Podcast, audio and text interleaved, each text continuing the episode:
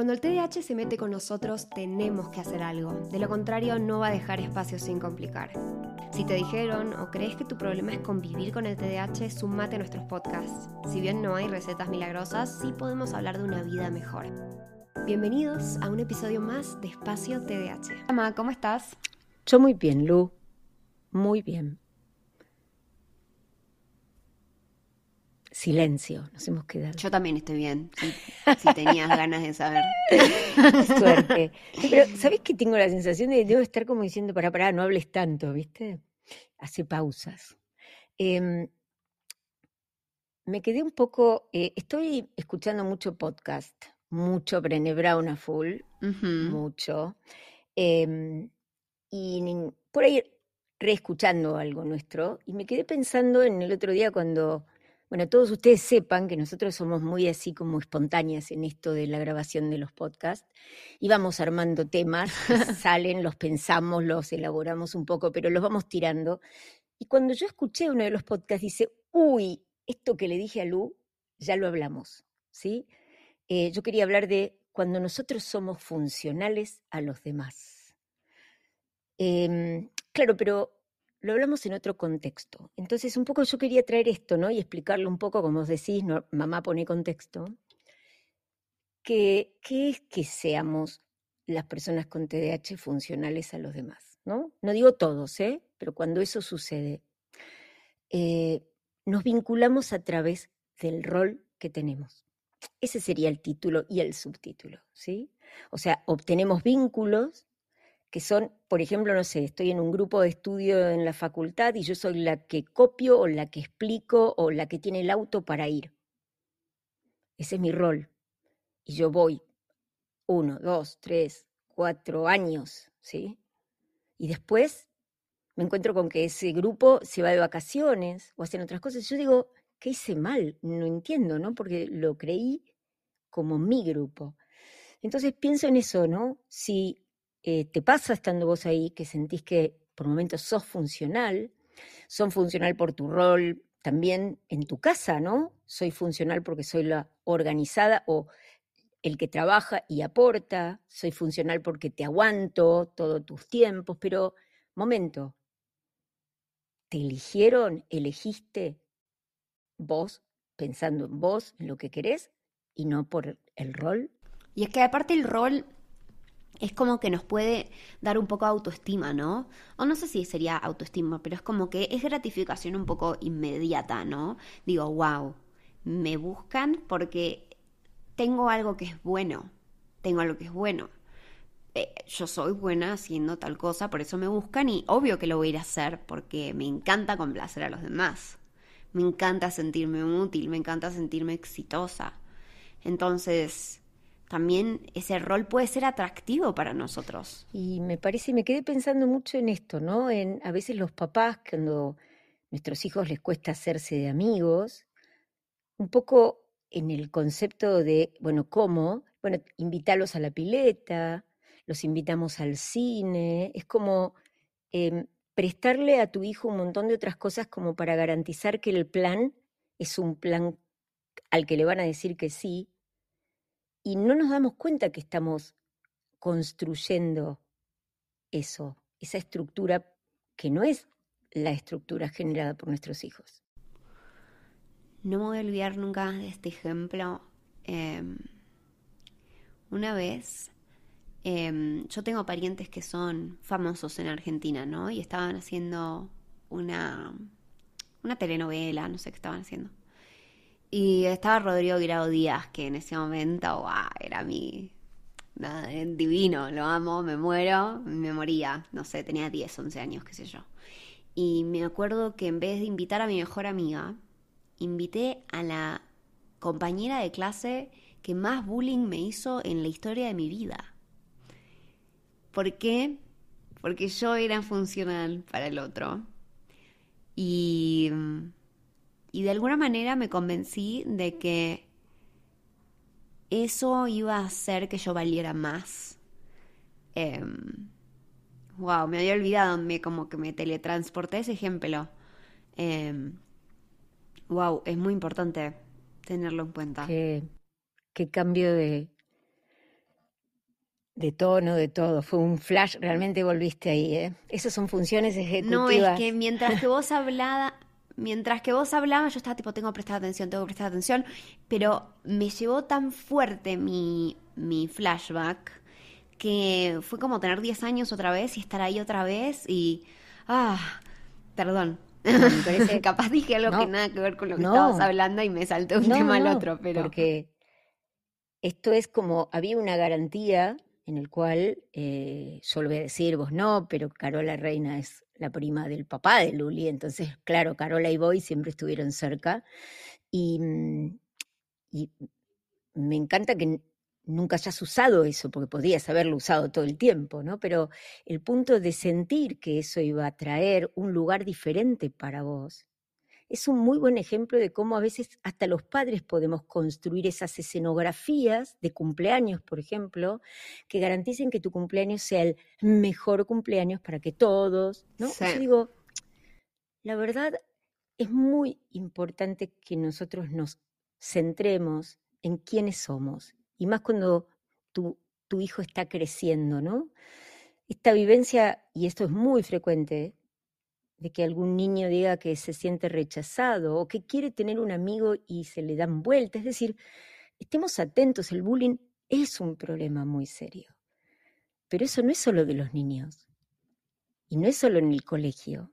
Sí. Eso pasa en la vida adulta, pasa en una oficina, pasa en un grupo de trabajo. Sí. Entonces, hacer o ser funcionales es eso, ¿no? Vos podés llevarme al trabajo y está todo bien. Vos pones el auto y con la timidez de decir que hay que poner la nafta, eso, bueno, no importa, la pago yo total, ¿qué te dicen? Total, vos tenías que ir igual. O sea, yo porque voy a pagar, si vos ibas a ser igual, si yo no voy con vos. ¿Y cuál es el argumento entonces? Bueno, anda en tren, no hay problema. Pero no. Entonces, fíjate cómo esos roles, si en algún momento cambian porque no tengo auto, porque no tengo acceso a ciertas cosas, eh, el cambio es enorme porque ahí descubrís que el vínculo fue por tu rol y no por quién sos. Entonces, temazo para que todos y cada uno de ustedes piensen, vos sos papá de un niño pequeño, de una niña pequeña, tantea su emocionalidad cuando entra y sale, mirá los vínculos, mirá cómo juega, observa el juego con otros chicos, qué rol tiene. Porque eso es como se va a ir consolidando su personalidad, va va a sentir que esa es ella o él. Entonces, no hagas un circo para que venga un amiguito. El amiguito más copado es el que lo va a elegir a la salida, es el que va a partir el chocolate para dárselo. Entonces, a veces es esto, ¿no? Tengamos presente que por hacer mucho, y vos lo dijiste recién, a veces somos de hacer cosas, no era nuestra intención, pero somos los organizadores. Sí, sí, sí. Y somos los que tienen esa energía. Yo me acuerdo que yo siempre fui muy proactiva y que tenía una amiga que siempre me decía, ay, ¿no me buscas esto de la cocina? Y yo iba, porque yo decía, bueno, es verdad, yo tengo más energía que ella y capaz yo, nada, soy divina si lo hago. Y ella me decía, ay, sos la mejor, no sé qué, bla, bla, bla. Y un día me di cuenta, dije, ¿qué estás haciendo? O sea, que se lo busque ella, es, tu amiga, es tu igual. ¿Entendés? Es como que muchas veces, eh, como somos los que van a hacer, porque tenemos energía, porque tenemos capaz esa motivación del principio del empuje, de quiero hacer algo y bueno, no, tranqui, yo organizo todo. Em, es como que para mí falta a veces ese chequeo de estoy haciendo esto para hacerle funcionar al otro o estoy haciendo esto porque yo lo quiero hacer.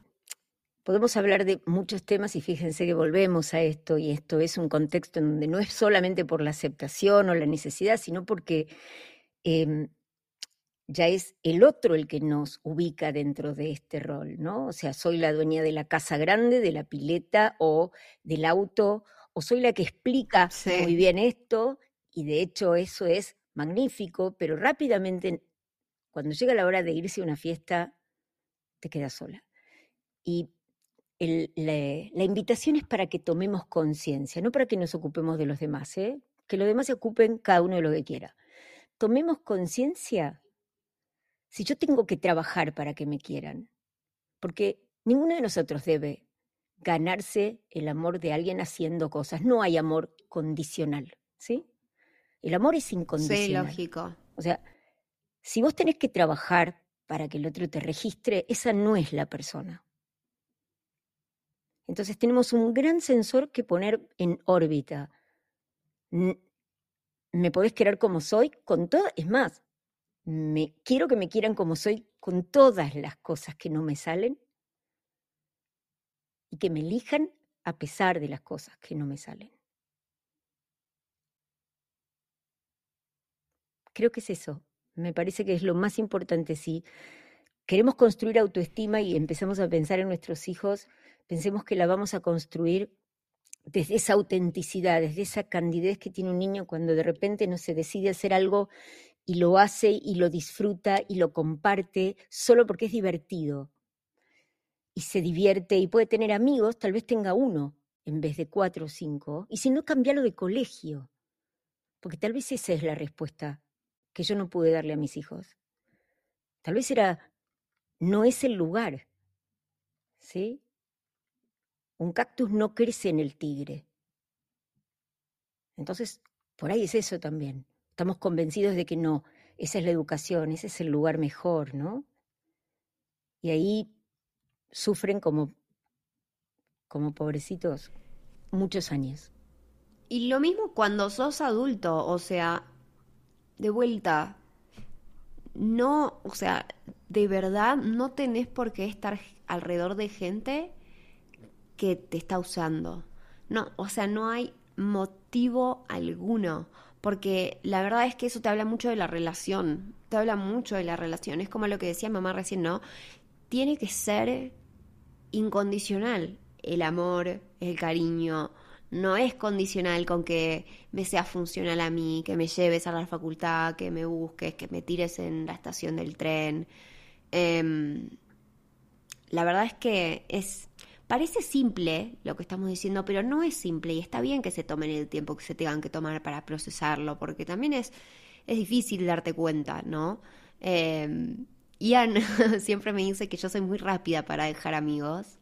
Y en parte es verdad, y es algo que tengo que trabajar, pero por otro lado es algo que no me da mucha vergüenza, porque la verdad es que me di cuenta tantas veces de estas como señales de alerta de che, no es por acá, esta persona no tiene tu mejor interés como la, amistad o lo que fuere, eh, de bueno, me tengo que ir, ¿entendés? No voy a tratar de que una relación sea algo que no es. Bueno, por ahí hay conversaciones,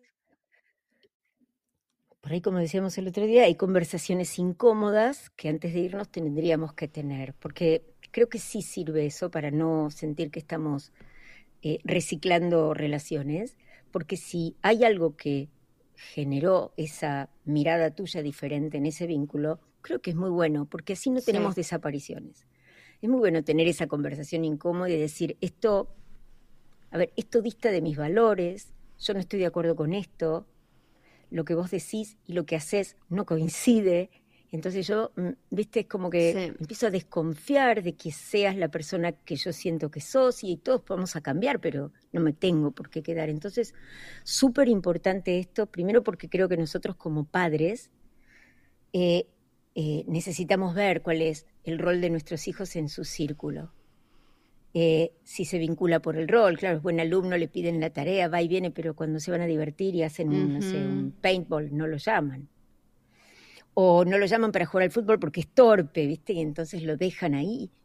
Eh, pero bueno, creo que tenemos que abrir esto y me quedaría con la sensación absoluta de que nos vamos a dar cuenta que los vínculos que tenemos son auténticos cuando la otra persona nos quiera más allá de lo que hacemos. No hay que hacer nada para que el otro nos quiera. Así es, así es sos perfecto, sos valioso, sos importante y mereces tener relaciones de todos los tipos eh, donde las personas te vean por lo que sos. Así que bueno, hasta acá el episodio de hoy. Espero que les haya gustado este tema. A mí la verdad es que me, wow, me llevó hacia atrás. Eh, pero también ya volví, ya volví, ya estoy en el presente, ya estoy mejor. Eh, acuérdense que nos pueden seguir en todas las redes sociales como arroba espacio TDH. Pueden poner todo like, suscribirse, ustedes ya saben, déjennos una reseña, escríbanos un mensaje. Nos encanta leerlos. Les mando un beso enorme. Que estén muy bien. Chao, Ma. Chau, Lu.